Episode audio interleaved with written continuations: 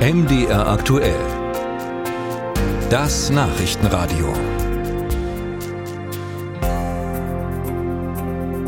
Und wir schauen in die Ukraine. Die Zeit ist gekommen, zurückzuholen, was uns gehört. Das schrieb der Chef der ukrainischen Armee, Valeri Salushny, zu Pfingsten auf Telegram.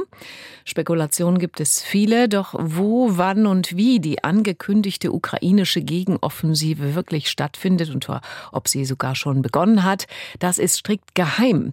Die Vorbereitungen laufen aber seit Monaten und unsere Korrespondentin Andrea Beer hat sie beobachtet.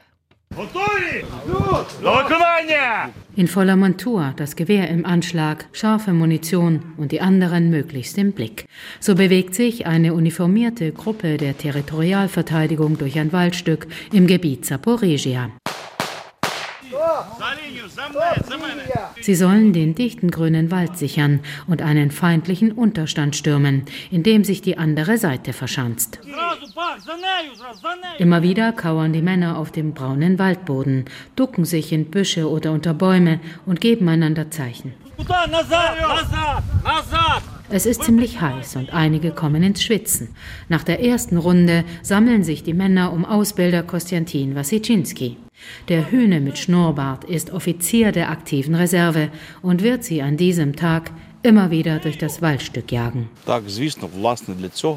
Ja, natürlich. Das ist ja der Grund, warum wir diese Übungen machen. Wir wollen so viele Leben unserer Soldaten retten wie möglich.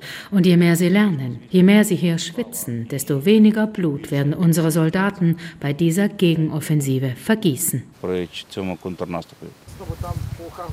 Auf einer Anhöhe ein Stück weiter blicken Nationalgardisten prüfend in Richtung Front. Auch Oleg lässt den Blick in die Ebene schweifen.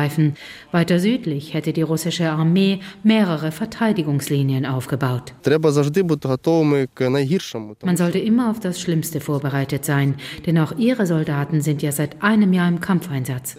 Wenn sie alle, wie man sagt, Alkoholiker wären oder Leute, die unfähig sind zu kämpfen, dann wäre der Krieg wahrscheinlich schon zu Ende. Man sollte den Feind nie unterschätzen. Bei einer Offensive sterben mehr Menschen, als wenn die Linien verteidigt werden, sagt Oleg. Doch dank westlicher Waffen seien neue Taktiken möglich und so hätten mehr ukrainische Soldaten die Chance, die Gegenoffensive zu überleben. Ständiges Training, gute Waffen und Kampferfahrung seien mit das Wichtigste.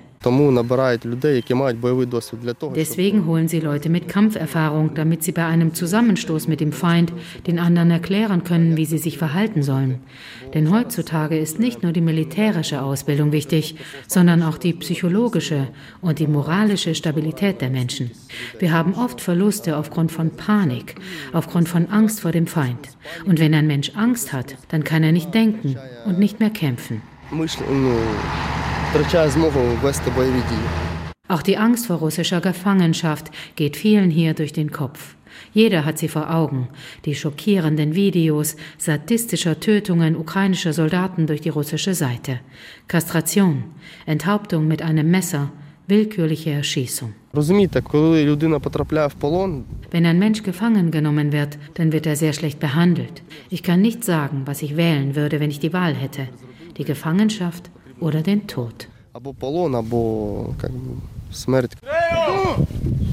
Bei der Vorbereitung auf die Gegenoffensive nehmen die Männer den Unterstand der anderen Seite ein. Niemand ist verletzt oder tot, doch sie alle wissen, dass dies im Ernstfall anders ausfallen kann. Die Männer in dem grünen Waldstück im Gebiet Saporizhia. Wir sind 100% sicher, dass wir gewinnen. Zwei unserer Einheit haben wir schon verloren. Einer wurde verwundet und einer getötet. Wir glauben an uns selbst und wir wissen, dass am Ende alles Ukraine ist. Der Bericht von Andrea Beer war das.